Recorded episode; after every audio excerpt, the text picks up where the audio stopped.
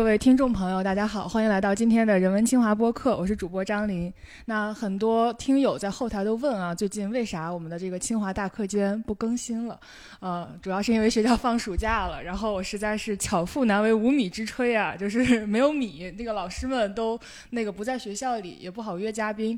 嗯，但是说到暑假啊，最近有一个话题就不得不聊，就是必须要在暑假聊，那就是这个暑期档。我们最近也看到，其实七月份的这个中国电影暑期档的数据已经出来了，呃，很多媒体都说是强势回暖啊。然后我们今天呢，也呃约到了我认为是最适合来跟我们一起来聊聊暑期档的两位嘉宾啊，一位是我的老师尹红老师，新闻与传播学院的教授，也是中国电影家协会的副主席，嗯，我觉得非常适合来聊一聊这个话题。也是看到这个尹老师最近啊，朋友圈跟过年似的，非常开心，每天都在发一些喜报，发一些截图。图，嗯，然后也强行拉尹老师回来加个班儿。您是每天都会关注对对，每天意外都会关注一下，也包括各个影片的这个变化。嗯，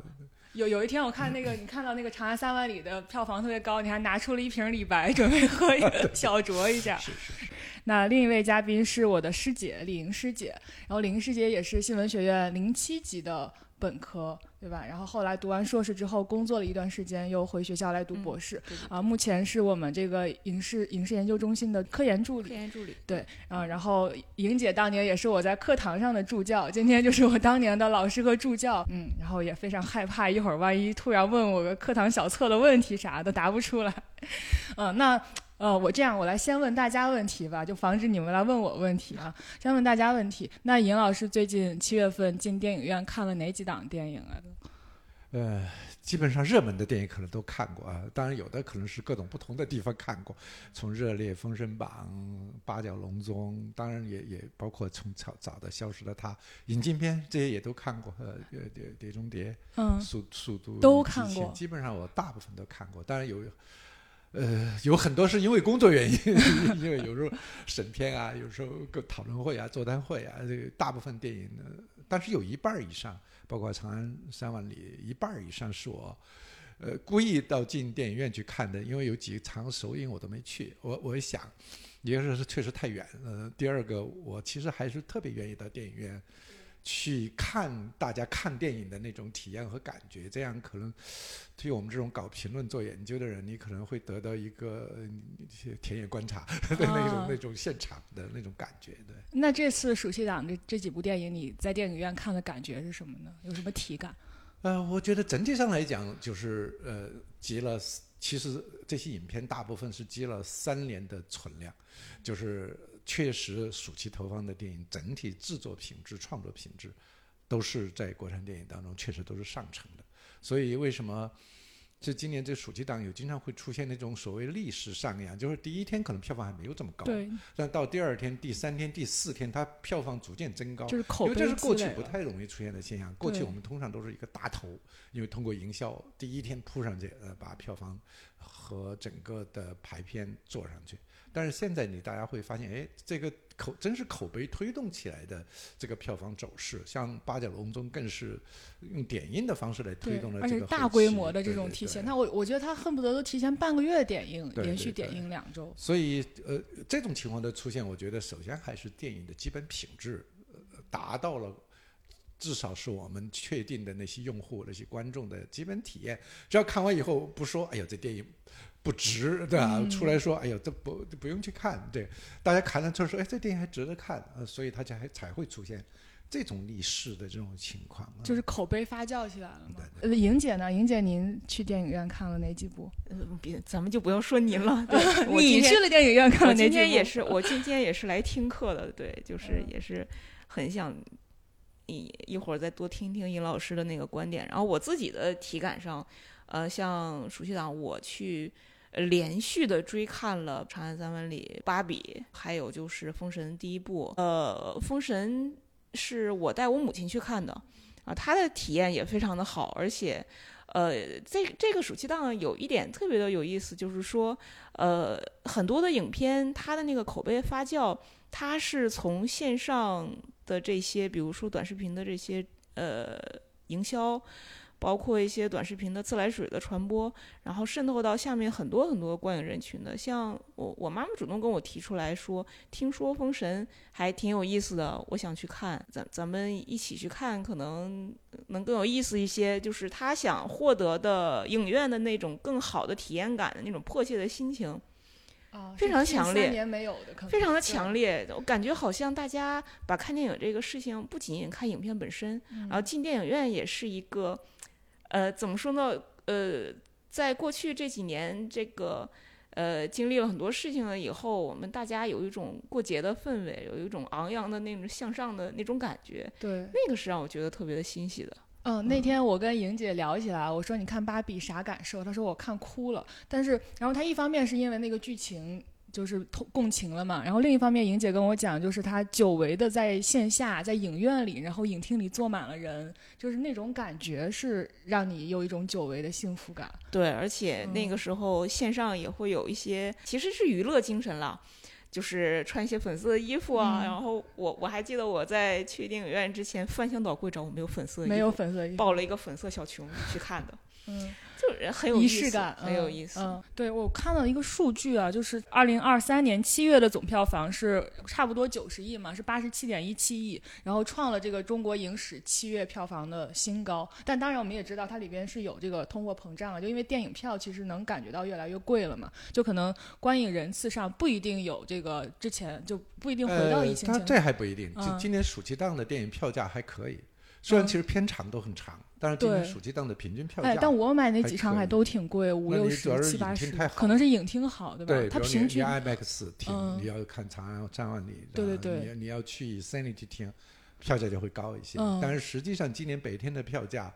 还差不多，就是没有太明显的这个票价的改变。那其实观影人次还是呃差不多，呃，差不多，嗯呃，就跟跟呃跟疫情最好的时候前啊，跟最嗯好的时候，跟前两年当然是高好多了。对对对，我但我就是比较的是一九年嘛，就一九年还没有疫情的时候，我看这个数是五十七点五八亿，然后今年是对，八十七点一因七亿嘛。因为整个二零一九年暑期档跟今年的暑期档时间差不多，但是嗯当时是应该是一百七十多亿，一百七十六亿可能是啊。嗯，但是今年我估计差不多应该能够达到，甚至可能会超过这个这个数据。因为八月份其实还是有很多好货压在八月份嘛。嗯，哎，那尹老师，您从这个专家学者的角度，如果来分析今年的暑期档，就是所所谓强势回暖，你觉得有什么呃原因当然，我说可能我理解啊，可能有三个因素。第一个因素，我还是觉得首首先是供片，就是我们影片的供给，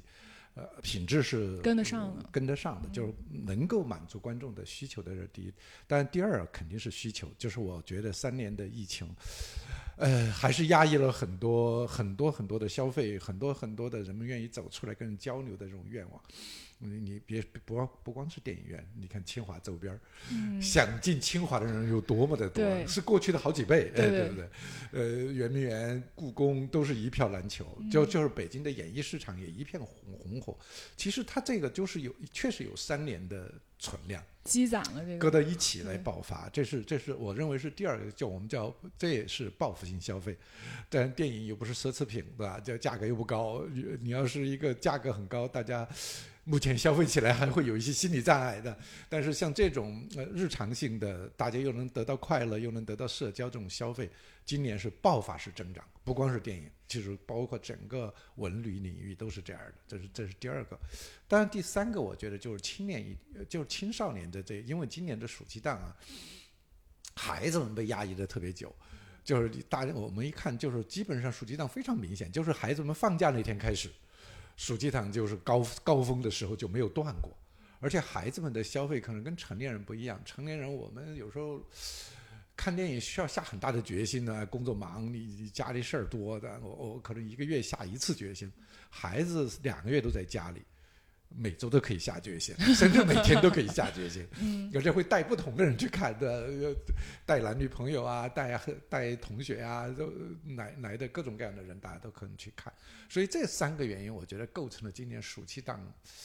非典型性暑期档。我认为不是不能够保证它是以后是绝对的常常态，呃，嗯我觉得是一个非典型性的暑期档。嗯，然后您刚才说的三点，一点是这个影片质量嘛，一点是观众的压抑的这个观影欲望，第三个就是学生群体。对青少年啊前两个我们一会儿就是深聊一下。我现在我想就是突然想到一个问题，就是溯这个暑期档溯源问题。我突然想到，我小时候好像没有暑期档，就是我的童年记忆里是没有暑期档这个概念的。我甚至在上大学之前，因为我是九五年嘛，然后差不多一三年上大学。上大学之前，我进电影院的次数都很少。你想，我已经是在一个算是一线城市青岛长大的孩子。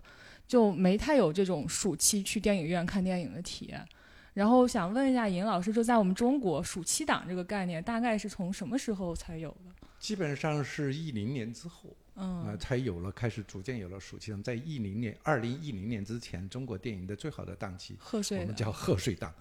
呃，这为什么没有？其实主要的原因还是因为那个时候暑期孩子们大学，因为大学生是一个很重要的观影群体，大人都回到自己家乡。那个时候，中国的三四线城市电影院都很少，没有现代影厅和现代影院，都是传统的，就是那个电影院一个影厅的那个电影院，而且基本上也不好好经营。所以那个时候三四线城市大部分都没有什么像样的多厅电影院，你看电影特别不方便，全程一个电影院一个厅，你说你你怎么去选电影，怎么去看电影，不可能。所以那个时候我们就每年就集中投放呃一个贺岁档，因为贺岁档正好是放假前夕、考试前夕，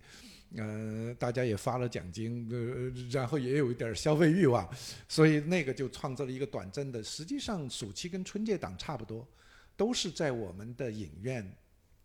向三四线城市下沉之后才出现的产物。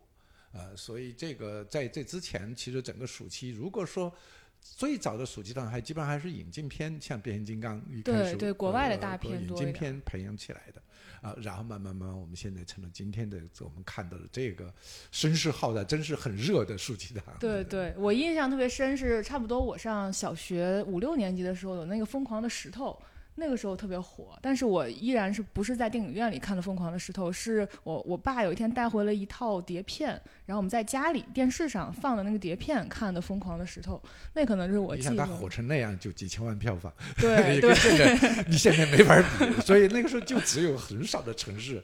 呃，不，城市里面影院很少，大城市影院也很少，但是也只有呃一二线城市才基本能够买说你走个十公里、五公里，你还能找到一个影院，对，对。否则你根本就找不到电影院。是的，是的。刚才各位也说了，大家走进电影院看了这些电影啊，其实我们细细梳理下来，会发现，呃，像今年暑期档特别热的两个《长安三万里》呃，《封神》，包括像国外引进的《芭比》，其实都算是传统 IP、老 IP，然后给它焕发新的活力、焕发新的生机，进行一些改编什么的。嗯，那尤其是呃，像《长安三万里》和《封神》，是我们中国自己的 IP 嘛，就是这种传统文化里流传下来的这些东西，就想跟老师老老师们探讨一下，就是这种传统 IP 如果进行这种新的影视化改编，如何才能在现在的这种呃社社会思潮里边或者这种时代背景下去贴合现在观众的需求，然后去焕发新的生机。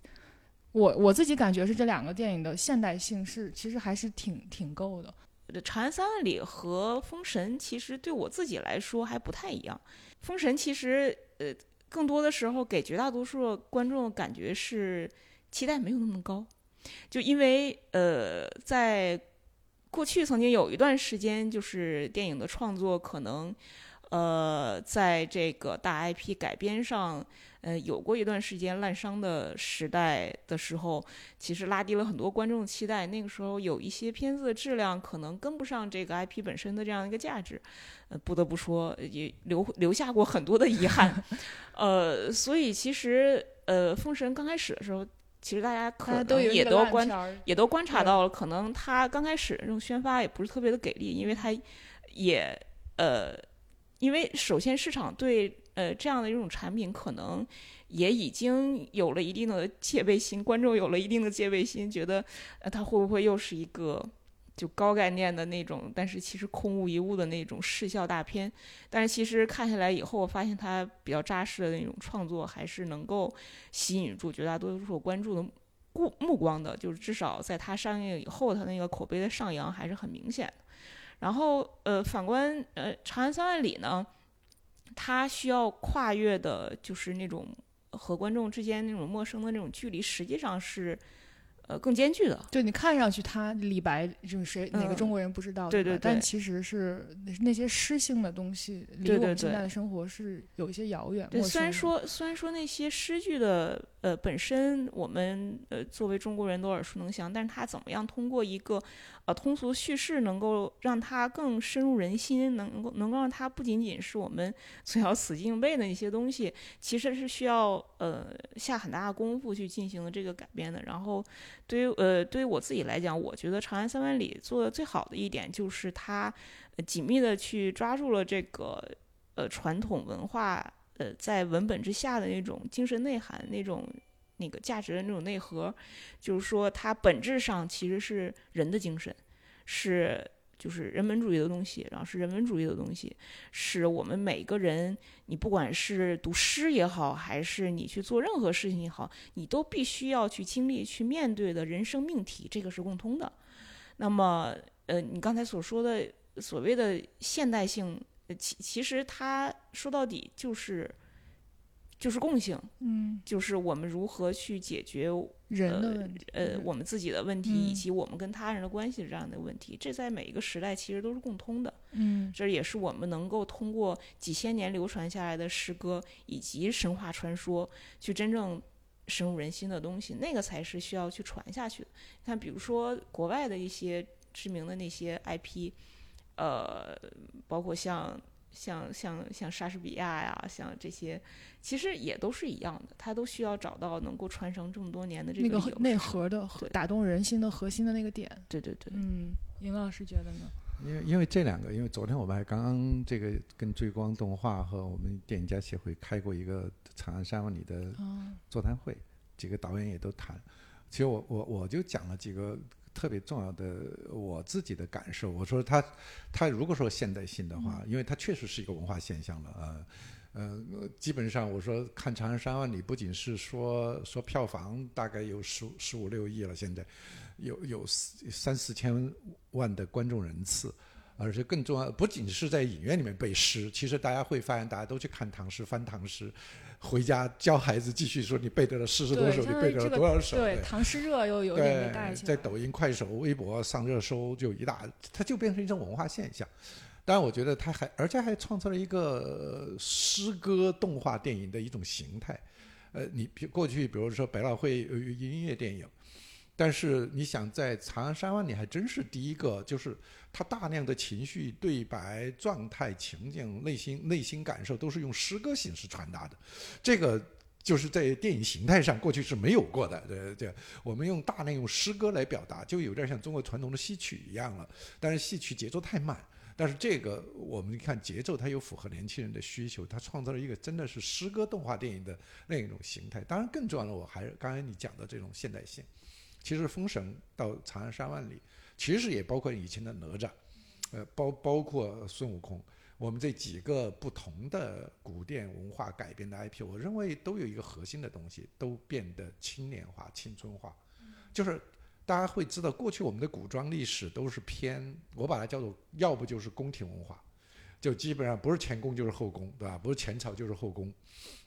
权谋文化为主的，这是一类。还有一类就过去的，就是我们把它叫做呃家庭礼教文化。基本上都是写家里的这个一个大家族，呃，这然后人有人如负重的，这这按礼教秩序来来进行的，呃，博弈的那样一种东西。但是你看这一批真正在青年人当中认可的，摆脱了中国传统那种，我把它认为是落后的封建主义的，一个是宫廷文化，一一个就是这个礼教文化。但是走向了年轻人，你像《封神》，其实有非常强的叛逆性。对反抗精神，对，有非常强的，嗯像哪吒也是，我我我们有有我不由天，对吧？它其实都有带有一种强烈的那种年轻。我们有时候我们说青年文化有亚文化特点，就是它是反权威、反强权、反那种体制性压力的，它它它带有这样一种东西，呃，雷震子才才会有这种力量。其实《长安三万里》也一样，虽然是高石，好像一个老年高石在回忆，但实际上大部分写都是什么青春时候的，对吧？这个豪情万丈的时候，父这个我这个仰天大笑出门去的这种状态，就他有一种浪漫主义的东西，就年轻青春的那种浪漫，包括写高适跟李白这种关系，那种友谊啊，这个两个人格人格的假设之后形成的那种友谊，实际上打动你的是不不是诗，而是诗代表那种浪漫主义，就是那种超越世俗、超越当下。呃，所以最后他说有诗在。长安就在，对吧？其实这个国家就在，其实人的那个灵魂就在。所以我们你感到了、感受到了那种浪漫主义的东西，那种是人性当中的浪漫主义，不是那种宏大性的浪漫主义，而是人性本身里的浪漫浪漫主义。朝辞白帝彩云间的千里江陵一日还，那是一个人对时间、空间超越他的那种浪漫主义。他把这些浪漫主义置身到了一些。人生的状况和境遇当中去，于是你就会觉得哇，《将进酒》的时候，你就会觉得，哎，那就是李白，在那个状态下，你不这么说“忽而将出换美女”，你不这么说都不行了。对对。所以我觉得当时现场这几段，就是观众，你你是进到那个情绪当中了，孩子们、年轻人，当然小孩未必能懂，那小孩，所以其实。因为我们观影的时候会发现，真的小的孩子是 是就跟来清华是一样的，都是家长把孩子非要带来，孩子可能还不见得完全的理解。然后我我的感受是我后排坐了一个家长带来两个小孩，前半段啊啊就是《长安三万里》，对对对。啊，他前半段诗还背诗还能跟上的时候，小孩看的可起劲儿了，后面就出来了一些他们可能还没背过的诗，小孩就困了，就嚷嚷着要走。对，因为那个太小的孩子，可能他会有一个成年人引导的这种这种这种可能性，但是成年呃不稍微就少年青年，他其实感受到的就是友谊、青春、浪漫，这种就是超越时空的那种东西。我觉得这是，包括从审美上也有这种浪漫主义的东西。我们看到那些山河，已经不再是你有传统水墨画的一些痕迹，但是已经充满了那种。那种绚烂、绚烂、浪漫性的东西，就是有一种内心投射性的东西了。它就不是过去文人的那种克制、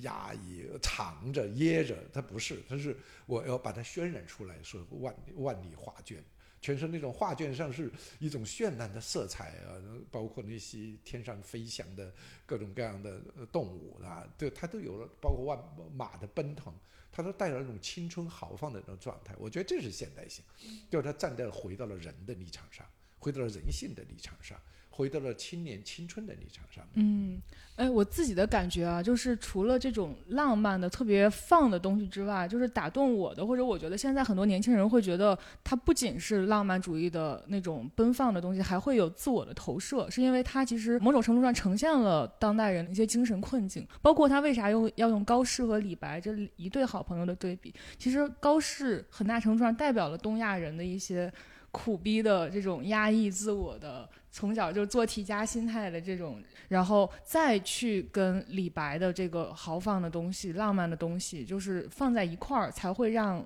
就是我觉得年轻的观众会特别受触动。就既有跟自己投射的生活里边那个自己很像的部分，然后又有自己很想成为的，但是无法触及的那种人生的呈现，就就会非常打动。对你这解释还挺的挺好的，因为我们昨天我还是从文化角度解释，我这高适因为一文一武嘛。文公文文文文臣武臣，就是中中国叫公民，公民这一个是公，一个是民。其实他他是一个一方面是知识分子的，呃文人的两个极，对吧？但另一方面，你刚才讲的这种，它有两种人生的状态，一种一种就是脚踏实地、踏踏实实的干活苦命，但是老被。被人忽视，对，叫了人来会说：“哎，我教你，我教过你吗？”来了，对，哎，高适是我最好的朋友，结果根本就忘了叫他。然后他形成这种对立关，这就是电影嘛，就是电影，它必须要在这种差异性当中，就每个人你会找到一个不同的自我，或者说其实是在不同的角色里面找到自我的不同的方面，这是对的，就是它不能是只有一集。呃，不能只有一面，因为这样其实每个人也不是只有一面。其实你看到这些人物的时候，你就会把自己的某不某一部分跟这些人物去投射啊。这是对你就讲分析这个是有很有道理的。那我，但是我的感觉可能稍微有点不同的是，我倒是也不觉得高适是所谓的特别的苦的那种状态。我倒更愿意说成是，呃，就是这是人的，呃，所谓的叫一个叫玻璃二象性的那样的一个。就一个一个东西，高适未必不快乐，反之，呃，呃李白也有很多不自由、不快乐，甚至呃是失误也好，然后是自己的疏忽也好的一些呃。对于对于自己的人生，对于自己周边的人造成很不好的结果的这样的一些情况都会有，然后他们各自有各自的痛苦。那么，呃，正是因为，而正是因为这样，就这样的两条人生的这个故事线，其实它都是自洽的。然后到最后看完这个电影以后，我们在呃很美的诗词的文本下，然后在很美的画面呈现文本下，最主要是在这两个人物故事相辅相成的这样的叙述下，我们每个人都对自己达到了某种和解和激励，这个也是特别打动人心，然后也让我觉得这个电影很很出色的一个地方。同时既幸福又又苦。其实高适也是很浪漫的人啊，是的觉得吗？但是你看，就我我看到了，就是他们共同的那个苦的地方，就像李白写的那个诗，就同悲万古尘，我就觉得他们同悲。就比如说，就他俩就是那种，你李白他即使再豪放，他再不顾一切，他也是要祸于帝王家。就他就学那些东西，他还是要去给帝王服务，他还是要有这么一个政治抱负，即使他可能在政治上比较幼稚或者比较不幸。我更愿意嗯说，与其说他要有一个抱负，不如说那其实也是，呃，我们中华文化里，尤其是以以以以儒家那种文化为代表的嗯精神里面，可能比相对比较积极的、比较入世的那种部分，就大家都积极的想要去。呃，去去去做一些什么事情来对自己的人生也好，对这个社会也好，做出一定的改变。那么，如果是往一个比较积极的这个方向想，其实他未必是同悲，他在这个环境里面既是同悲也是同喜，然后在呃盼望着一些改变的发生。嗯，我记得之前尹老师说过，说电影是时代的一面镜子嘛。那如果拿暑期档的这些电影，它反映的是当代当下人们，尤其是年轻人们怎样的一种思想，怎样的一种思潮呢？其实我我我也讲了一个观点，我说一方面是大家回到烟火人间，对吧？这个呃不无无论是疫情还是国内外的各种方面的环境的发生一些改变，就是大家会发现这几年我们其实电影的题材，包括电视剧的题材，都往下沉了，嗯就是更关心普通人。普通年轻人，普通年轻人的生存境遇，呃你的生存体验，你你对自己的改变，对吧？这个呃成长型的这种主题特别多了，而且都都不是那个过去我们就是《小时代》，对吧？都是那种、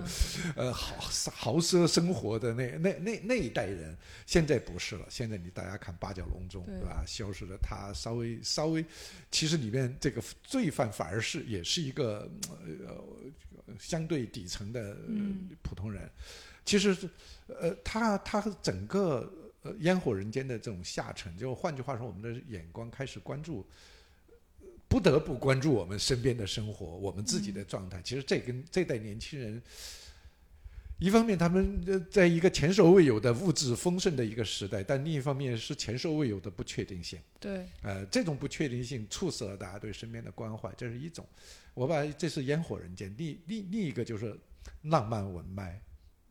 大家其实从网文也能看得到，就是大家在现实当中可能少了一些浪漫主义想象了。但是大家把所有的浪漫主义都放到了那些古偶啊，这个这穿着穿着古装衣服的人人人身上去了。嗯其实也包括，其实也包括《长安三万里》，我们把所有的诗和浪漫都寄托在古人身上了，对吧？然后我们现实都是那么的，呃，那么的尖锐，那么的大家必须要面对的各种各样的这个就现实问题，所以它形成了一个，我觉得我我就老说浪漫文脉跟烟火人间的这种这种对立，这种对呃不是对立，这种统一，其实它反映的在一定程度上也是今天年轻人，因为是主力受众，自己对生活的那种感知和想象。我我还觉得，就我们那代人可能不是这样的，你们我们那代人是啥样的？嗯，我们我们都有好多这个呃济世救民的这种这种抱负和理想，所以有时候本来不该自己关心的事儿，还老爱去关心的。这个所以当时打动你们年轻的时时代对我们更带有那种理想主义的东西，呃都不能叫浪漫主义，我们更多的是理想主义的东西，甚至也有很多英雄主义的东西。但是现在也有英雄主义，但是现在是一个凡人的英雄主义，就是我们不把一个凡人逼到走投无路，他就不会诞生那样的英雄主义。我们那个年代接受的英雄主义是一个天然的理性英雄主义，我我就是要呃济国济民的，我我就是天生我材必有用的那那那个人的。但现在可能不是，现在大家都是小人物的英雄对，主义我是小人物，但是平凡人，在一个不得不出站出来的时候，我可能我我我有那有一种英雄情节，我会出来，但是我不会天然就是一个英雄，我也没想去做一个天然的英雄。其实我觉得有有一些矛盾点，就是我们小时候可能就是初初高中的时候，还是受着这种，就是刚才尹老师说的，你们小时候的那种英雄主义是我们给你，们提供的吗？对，就是不得不接受这个养精神养分，就接受这种教育长大的。但是呃，后来就是上了大学，踏上社会，你发现其实很多无可奈何的，或者没法去改变的，就你每天九九六啊，你上班下班，就是就是在这种平淡的，然后比较苦闷的，呃，无可奈何的生活里边，呃，你无法去再圆自己小时候的那个英雄主义的梦想了。那这个时候，可能我们就是去电影院里边。他那个，我们就是渴望从电影当中投射一部分的自我，去看到，哎，跟我生活相关的，但我又不能去完成的那部分梦想。就是咱们这一代人，我嗯我 咱们我我虽然我虽然比你，我虽然比你大好好好几岁，但是勉强在尹老师面前勉强算一代人吧。嗯我感觉我们这代人跟呃，可能我们的父母，然后呃，尹老师，包括再往前的呃父辈们的一个，还有一个很明显的区别，就是我们接收信息的这些媒介的这个手段发生了非常非常明显的改变。我记得呃，在我的小的时候，呃，开始有了互联网的这个，呃，在在在我们日常生活当中的这些初步的开始普及，然后可能到你你的那个时候就会更多，我们接触到越来越多的影像，我们接触到越来越多的信息，然后我们接受到呃特别多的可能在尹老师小的时候会觉得很奢侈的一些文化产品的这种洗礼。啊，我们会对呃未来的生活一方面有了更多的期待，就比如说一些英雄主义的期待，一些特别理想主义的期待；另外一方面也有更多的信息，就是我们可能会接触到更多的呃呃资讯，帮我们快速的去了解这个现实社会的这样的一些情况。等于说我们这一代人，我们呃其实不妨说是一代比一代人，他更加速的这样的一个进程。那么呃，到了现在的这个时候，我们一起坐在电影院里面，再去看这些电影的时候，就是当然都会呃带入到自己的那个、那个、那个媒介经验里面会更多一些。那我们会就会想说，已经看过了这么多的东西，然后我们回头再去看一些呃可能不是特别接地气的那些文化产品的时候，会觉得很疏离，很疏离感。会觉得疏离感更加的严重。嗯对，哎，这就其实就是我特别想好奇的，呃就跟大家讨论的另外一个片子，就是《消失的她》。其实他，嗯我觉得《消失的她》就是你刚才说的这种时代情绪的集大成者，就他非常敏锐的把握了我们当下年轻人特别。就是关注的这个女性话题，然后我甚至觉得他可能编剧在写剧本的时候，就是头脑袋里边装着微博热搜去写的这个剧本，对对对就是非常的精准的去踩这些话题，然后呃你也看到他确实就收割到了话题红利，然后在整个暑期档，他可能目前是这个票房最高的一部电影了。嗯，就是我不知道这种电影，尹老师怎么看？对，因为《消失的她》一方面是今这个暑期档的破题的，就是破破高峰的那个作品。嗯呃，说实在话，这个成果是超出意意想的，嗯就是我们会觉得它票房应该好，但是没有想到能好成这样。对对对对。当然，很重要的原因，我觉得还确确实实他抓到了话题，嗯抓到了社会焦虑，包括也抓到了这个性别之间的这种这种关。其实他抓了两个性别地位，嗯，其实社会的两个不公平，对一个贫富一一个男女一个是呃贫富呃阶层差异，一个是嗯性别差异。把这两个话题，其实在里面都做。其实你也会发现，后来的讨论也集中在这两个话题上。对，甚至有人说，你看，对男性来讲，一一个就是一个穷人，呃，你永远达不到一个，你永远会成不了富人圈子里面的这个俱乐部的一员，所以你最后要变成那么一个坏人呢。所以他他其实抓住了，当然，其实，在男女阶层这两大话题之间，它有还中间还有一个核心问题，就是信任。这也是我们其实今天人们的信任纽带其实变脆变变脆弱了，就是它受到各种各样的东西的影响和干预，所以实际上是三，我认为是这三个敏感敏感区共同把它推向了高峰，推向了高峰。当然，我还是说电影要推向高峰，前提还是得制作精良，对，因为整体上来讲，它有一个非常呃，应该说流量明星的带动，嗯，精良的制作。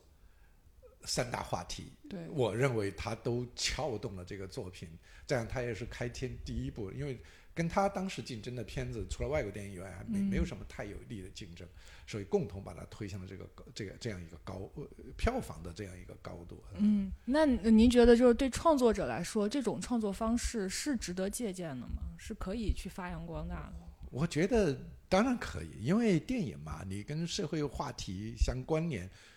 我认为它也是功能之一，不见得是电影就要给它提出能提出一个完美的答案，能让社会讨论，我觉得这就是很重要的一件事情。就因为问题它就是摆在这里，对对对它其实对对它其实是在做一个反映问题的这么一个工作。对它激发问题，换句话说，它是一个激发点。就我把这些激发起来，大家来讨论、来争论，大家也会发现，这些年其实我们对某些认识东西的认识，虽然大家一开始出发点嗯差异很大，尤其是性别问题，其实阶层问题差别也很大。这对。这些年的，但是经过这些年的讨论讨论，大家还是慢慢社会当中就会有过滤掉一部分东西，有一部分人达成共识了，再有一部分人达成共识，这个我觉得这也是电影的功能。嗯。呃，社会问题，电影不是去解决社会问题的一个东西，但是电影是一个去反映社会问题和调节对社会问题的认知的一个东西，我觉得没坏处。嗯就是有时候我有时候我们主要是因为现在他钱挣的太多，观众有时候会有一些比较深的非议，但是实际上我觉得不必，我们还是会看得到一个电影。它成为一个现象之后，它的作用就远远不在于那个票房，对。它就变得更社会性了。嗯嗯，我们刚刚正正好也说到这个电影行业的问题嘛，就是呃，之前我觉得二零年的时候吧，就疫情刚刚开始的时候，尹老师做客这个人文清华云讲坛，您当时就说疫情会，疫情肯定会让电影行业重新洗牌。当时是疫情刚开始，也不知道会持续多久嘛，您其实就已经预见到了这样一个未来的走向，让我们看到今天确实是这样，就是在疫情三年当中，很多小的电影公司倒下了，然后包括我我自己有一些就是这个演员朋友啊什么的，就真的是一个活儿都接不到，一个工作都没有，然后就转行干啥啥的都有，回老家的，嗯，就种种吧，嗯，但是我们也看到，就即使是在这样的一种。行业就走过了比较不景气的三年之后，那我们今今年的暑期档依然能看到很多制作精良的，很多就是所谓大片儿，就比较比较能拿得出手的作品。那您觉得这三年对于创作者来说，他到底是走过了怎样的三年，以及就是这三年是对电影行业来说是一个摧毁性的打击吗？还是说它其实是继就继继续会维持一个良性的走向？我觉得它是双向的。另一方面，它呃确实经历了一个淘汰，嗯、就是呃我们把一些可能中小企业有很多确实就呃消亡了。呃，这个行业就实际上经历了一个惨痛的呃一一个从船上抛弃掉一些东西，呃，抛弃了一些东西。但另另一方面呢，呃，我们会意识到这个，嗯，在通过这个淘汰以后，你反而又留下了一些更有竞争力的一些企业和人，而这些竞争力的企业和人，他反而获得了更多的资源的，因为你原来是大家都在一起抢这些资源，现在这些资源反而向这些少数集中了，所以它其实客观上它有产生了一个优化。但是它它它互联既网词汇，对 对，它既它既有淘汰，也也有一定的优化。嗯当然，我们还是讲，呃，这个重创的这个痕迹还会在。你因为你刚才你讲的，我们说我把它叫做非典型性暑期档。首先，这些电影大部分是几年前积攒下来的，《封神》积攒了四五年了。其实《长安三万里》也做了三四年、四五年，呃消失了它两三年，其实都是基本上在疫情前开始启动的电影，所以我们会要考虑到说可不可持续。实际上，现在这个危机并没有完全解除。我们行业自身在讨论的时候，经常会讲，我们其实对明年我们并没有那么乐观的想象。对，虽然今今今年新上的大电影，或者是投投资呃高度高的电影，呃这种有竞争力的电影的数量，我们还是觉得有限，是不是还能够满足明年市场上这种需求？呃，这个其实是有有有有一定的存疑的，所以我们觉得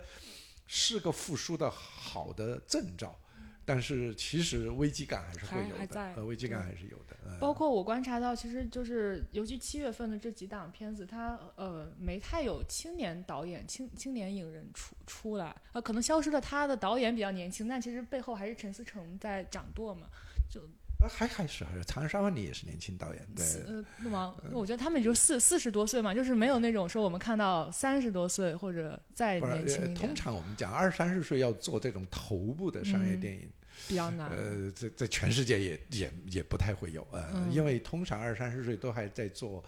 处呃处女座啊，二三十岁还在参加最最最早最早的最早的长篇，呃，基本上还在进 First 进进青春计划，他一般的，一般要拍到这种这种量级的商业电影，一般也得在四十岁左右了，呃，这个这是很正常的，因为这个行业它需要你累积一些。呃资源累积经验，累积你累积你对一个大项目的掌控，因为它动辄都是上亿的投入，所以他不是说你拍过一个呃学校出来拍过一个长片，一个三百万、五百万的电影，你突然要投拍一个呃一两亿的投资成本的电影是不可能 hold 不的。住，那嗯，是不可能的，你必然会经历过这个过程。所以我觉得还好，还好。就今年暑期档的电影，导演基本上都还是属于中青年人，就中青年，然后很正常的。好的，我刚才试图提出一个不足，被反驳。那那两位觉得你们就在你们看来，如果说能提改进的建议，或者还有什么遗憾的话，就是七就是说七月份的这几部电影吧，你们觉得还有什么？这个不足总是有的，观众已经批评很多了。就比如说那个特效是吧？就几年前做的特效，现在看起来可能已经像像《封神》里，《封神》里面的这个，大家还是会觉得，哎呀，过多的场面，过多的、呃过多的这种，过去我们会觉得靠奇观能够吸引观众这种东西，还是会太多的。《长安三万里》太长，那对这大家 长安个三万里。对对对，就可以改成唐诗三百卷了，三百首了的。嗯这个我们我我们也听，当然每个作品嘛，因为我我觉得这个作品当中有缺陷，有有很正常。观众的批评，其实创作者也在听，也在接受，这就是很正常的。我们现在现在大家有批评有建议都都非常好。当然，其实我还想说一个特别重要的现象，我不知道你们发现没有，这两年的好莱坞电影真的在中国示威了，完全示威。对，呃但是你会发现，哎，日本电影嗯，票房明显上涨。我不知道李莹你怎么你看这个问题啊？你你你你帮我分析，为什么为什么好莱坞电影关键下降到让人让人令令人震惊的程度？在我在我看来，我个人看来吧，就是其实呃一些特别强劲、特别强势的呃 IP 以及它背后的资本，它有一个老去的过程。然后像这些特别长寿的这些 IP，你再去过多的去剥削它，去呃去怎么怎么说呢？去坐吃它的红利，其实它是是会付出代价的。像，不光是像速激系列，像碟中谍系列，现在。呃，至少我本人我是再也不追看了，就已经没有什么动力进影院去看了。那么最早的，比如说我我前些年还年轻的时候，投入过很大热情的，比如说漫威系列、DC 系列那些超级英雄系列，现在也都疲软了。就是归根结底，就是说，呃呃，我觉得首先它的那个质量的这个下降是非常非常明显的，它呃产生一些资本惰性的那种那种那那那种东西，对于观众来说。呃，观众是会用脚投投票的，这个是肯定的。而且好莱坞他们的电影工业工业那边也有他们自己的在生产方面的困境，比如说他们最近也在闹罢工嘛，呃，也面临着新媒体的这些冲击，这些技术上迭代上种种的这种不确定性，就环球同此凉热，大家都在面临自己的问题，都要努力的去呃想解决的办法。那么我们中国的问题，也许我们中国的电影。会在担忧说，呃，经历疫情的影响，会不会有这个存量上的一些担忧？那么外国的电影就是说，呃，在呃老的 IP、老的资本、老的创作者那些过时的思路，呃，那些想要呃安逸的呃吃一些红利的那种思路需要去转变的时候，那么我也我们也会看到，其实好莱坞它有比如说 A 二十四那样的那样的厂牌出现了，然后在呃新的一代的这些影人的这些诠释下，也在努力去做一些突破，做一些改变。对，所以大家其实面临的问题都是共通的。是的，对对对。哎，我我想从观众的角度上来说，就是我觉得可能对我们这一代观众来说，就是日韩文化的那种文化接近性，对我们来说其实是更就更接近的，更容易去触触。打动到我们的，然后尤其是经过了疫情这三年，就是我相信，呃，这代观众他可能经过这三年的沉淀，这三年对自我的审视，他其实是向内会，我觉得会走得更深的。那这种更深的东西，它可能是就是同为东亚的电影更能够走进我们心里的。对，因为今年你我们看的，本来我们今天投放了还挺多的这个在全球排名非常靠前的这个好莱坞电影。但是你看，我们现在今年票房的前十位当中，只有一部好莱坞电影，而且好莱坞电影没有一部上个十亿票房的，就最高的《复仇者联盟》也没有上十亿，但我们都有三十亿、四十亿、二十亿以上的票房，对前十只有一个，而且基本上这个上五亿以上票房的电影都非常非常少，像包括像《碟中谍》这样的电影那么差。但是我是不是我想是不是会有另外一个想，就是其实。这一代核心观众，其实可能你们都还不是最主力的观众了。嗯，最主力的观众现在可能是二十岁上上下下这这一批观众。其实，在他们成长过程中，受日韩文化影响会更更大、更深的。对，是呃，跟美国文化之间的那个距离感，其实这十几十来年，我认为可能有疏离。是的，是的。有疏离，所以他接受起来，呃，反而当然一方面是好莱坞确实老，刚才你讲的老态龙钟了。我一直说，就真的是老态龙钟，连个配角儿都那么老，别说主角了。你说这阿汤哥这不这么跟我差不多年龄了，还在还。在拼命的这个爬房子，这个爬楼，这个这这，我说是一看配角，配角都那么年龄都很大了，就他没有完全完成这个电影的更新换代啊，老龄化，对对，老龄化挺严重的。但另一方面，我还是觉得，就是可能跟这代年轻人的小时候的这个文化背景，为什么这日其实这些就日本的作品也不是很年轻的，但是是。是这些孩子们在青，是现在这些观众在孩子时代开始接受的，叫《尼亚之女》啊，什么《灌篮高手》啊，这些，这个我就没有一点感觉都没有。但是这代观众，他们就是跟他们的青春一起长大的，所以他们看过了。今年让引进片的部门都很奇吃惊，就是日本电影为什么好成这样？这个这个，呃，反而是我们原来觉得投放市场就会起反应的这个好莱坞电影。那基本上完全激不起浪花对，呃，这可能跟一代人的文化成长的背景有特别大的关系。是的，哎呀，就你们有没有观察到今年这个暑期档的新的宣发方式上有什么跟以往不同的地方？对现在其实呃，当然包括路演，就是原来做做首映做这个。包括现在做云上活首映活动都还挺多的，当然我觉得今年可能最有效的可能还是这个所谓的提呃点呃这种点映，嗯，对，今年点映其实从嗯八角笼中一直到热烈都搞大个就成规模点映，嗯，那肯定是对自己很有信心，对对，试图呃，我觉得两种，一种是对自己的质量有信心，呃，但是对自己的影响力没有信心。但是我先用质，我所所以，我用质量来获取口碑。对。但还有一种情况是我对自己的影响力有信心，但是后期的质量我们需要观众去判断。对。所以想用影响力来做点映的第一批自来水，自来水。所以想实际上就就想用点映的方式换取自来水。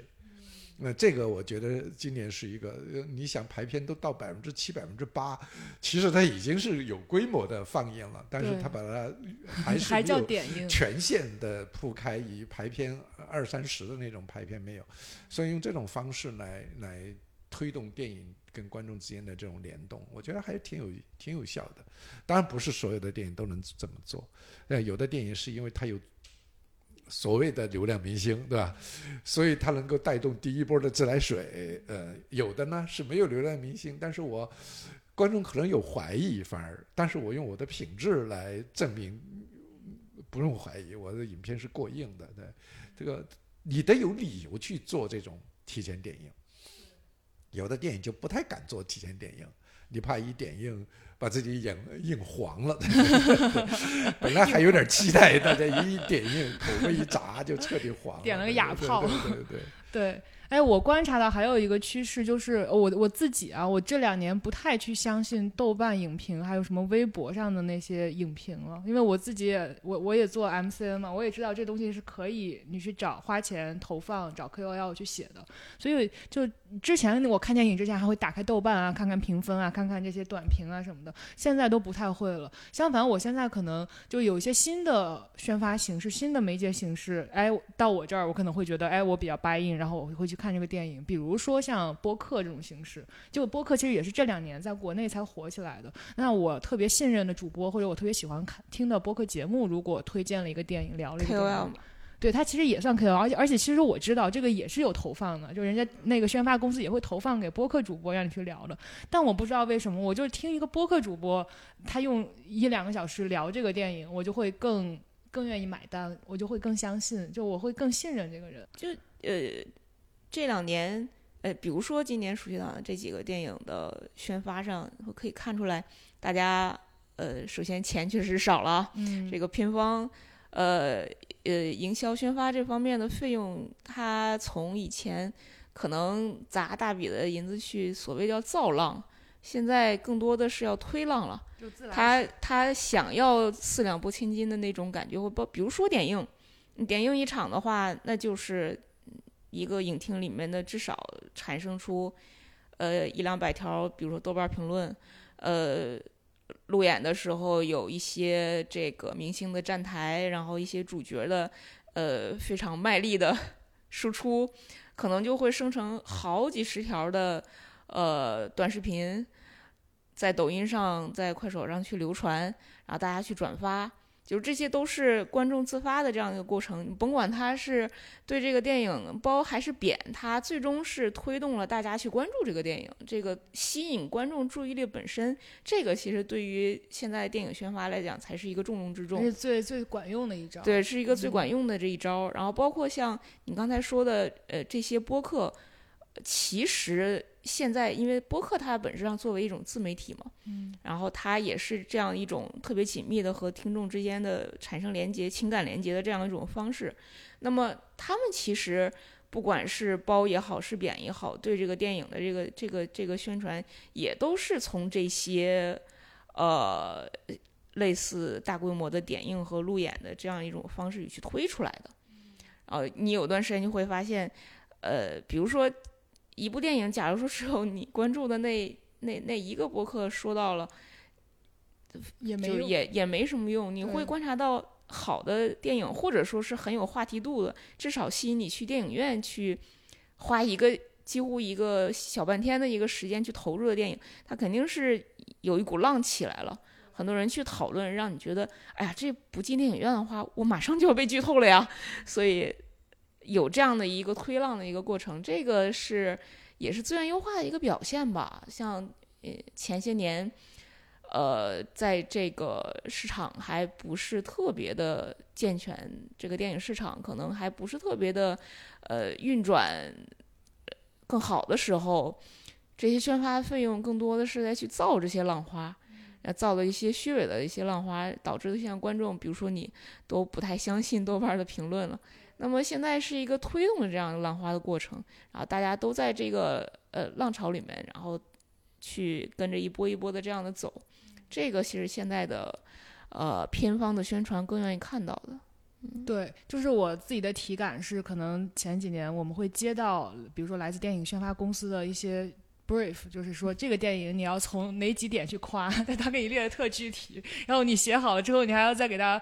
返回去，他还要再给你修改，要就这个不能提，那个不能提，再给你返回来。但现在更多的就是我们自己也有好几档播客在聊电影嘛，这个时候就是可能片方会来跟你玩耍，会来跟你说那个我们就是帮我们推推广一下什么的，但他不会特具体的说你一定要去。强调这几点那几点。就是你如果看了这个电影，你觉得好，那就麻烦你去帮我们宣传一下，就不会有特别硬性的那种，因为他也知道现在很硬性的那种。尬夸硬夸是激不起任何水花的，就是在白花钱。现在预算也紧嘛，对他们现在，我有几个朋友在上海那边，他们在做，就是几个播客主播，然后提前组织一波，呃，会邀请他们的这个播客听听友啊，或者招募一些对这个电影感兴趣的人来看这个电影的这个观影会。他们探索出了一种新的，算是呃社交形式，就是他观影现在慢慢的已经。有了一种社交属性，就不再像之前说我一个人去了电影院看完就走就回来，然后也很落寞，也没人讨论。就看完这电影之后，他们会搬三把小椅子坐在台上，跟台下的这个观众一起来聊这个电影看了电影的之后的感受啊什么的。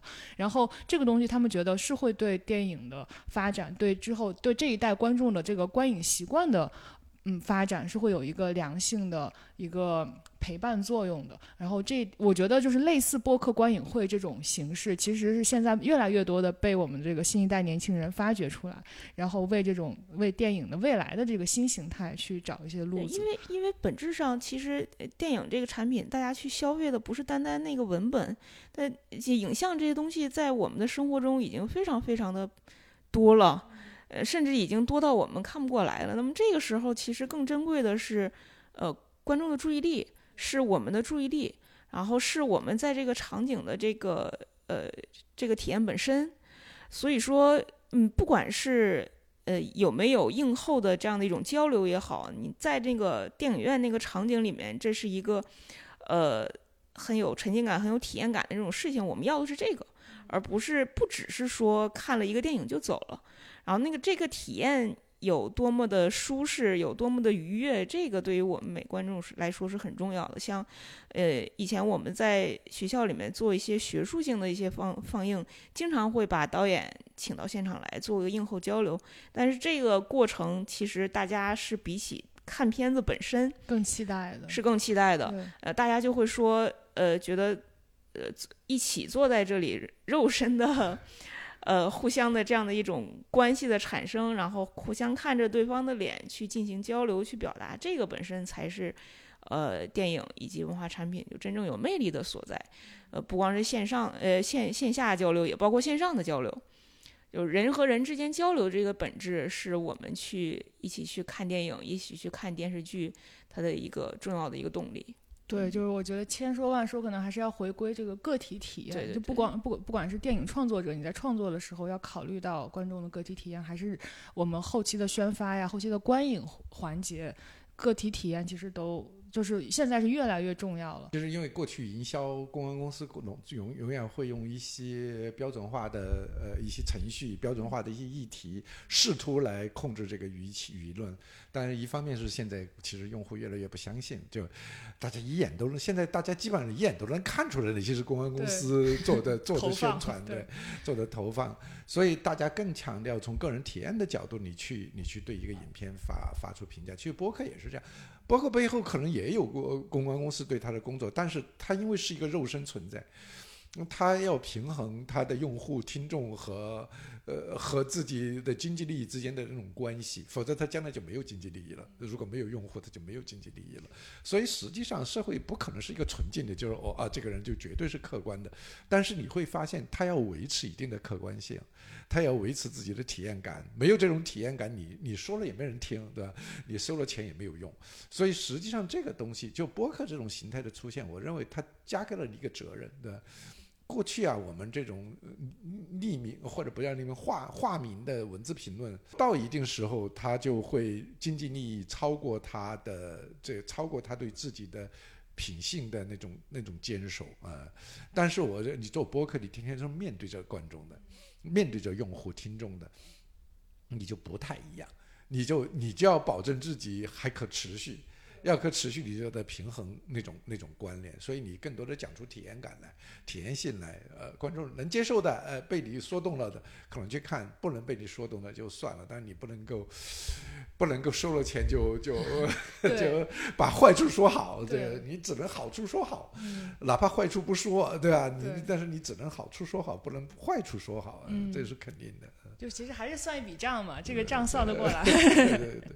好呀，那我觉得我们今天呃聊了这么多，就是千说万说，我们说这个呃什么七月份这个。呃，票电影票房好啊，然后说这个市场有信心啊，然后投资方会进来呀，对电影行业多好呀，就是这些可能都是比较宏宏观的层面，但是就具体到我们每个个人，就像我最开始说的，莹姐去看芭比，然后她会被那种坐在影院里边的感受所打动，就是回归到个体经验，说这个强势回暖说的不仅是票房，也是我们的每个人的精神生活，就你知道我接下来还有这么多好的电影可以去看，可以去评论，可以去讨。讨论就已经足够幸福了。然后当你坐在那个影厅里边，然后看着坐得满满的人，然后也不用戴口罩，就是会很幸福，就是会很开心，对吧？那接下来八月份，我觉得还是有很多值得期待的好电影。然后我觉得我们就。接着看，接着讨论，对吧？接着奏乐，接着舞，就是是一个很很开心，然后很幸福的事情。然后也非常感谢尹老师，感谢莹姐。我们之后如果有这个合适的机会，有好看的电影，依然可以坐在一起聊一聊，讨论讨论。好的，谢谢，谢谢张明，谢谢。本期播客内容到这里就结束了，感谢您的收听。我们的播客节目《人文清华》已经在喜马拉雅、小宇宙 APP 等各大播客平台上线了，欢迎大家订阅收听。谢谢大家，咱们下期节目再见。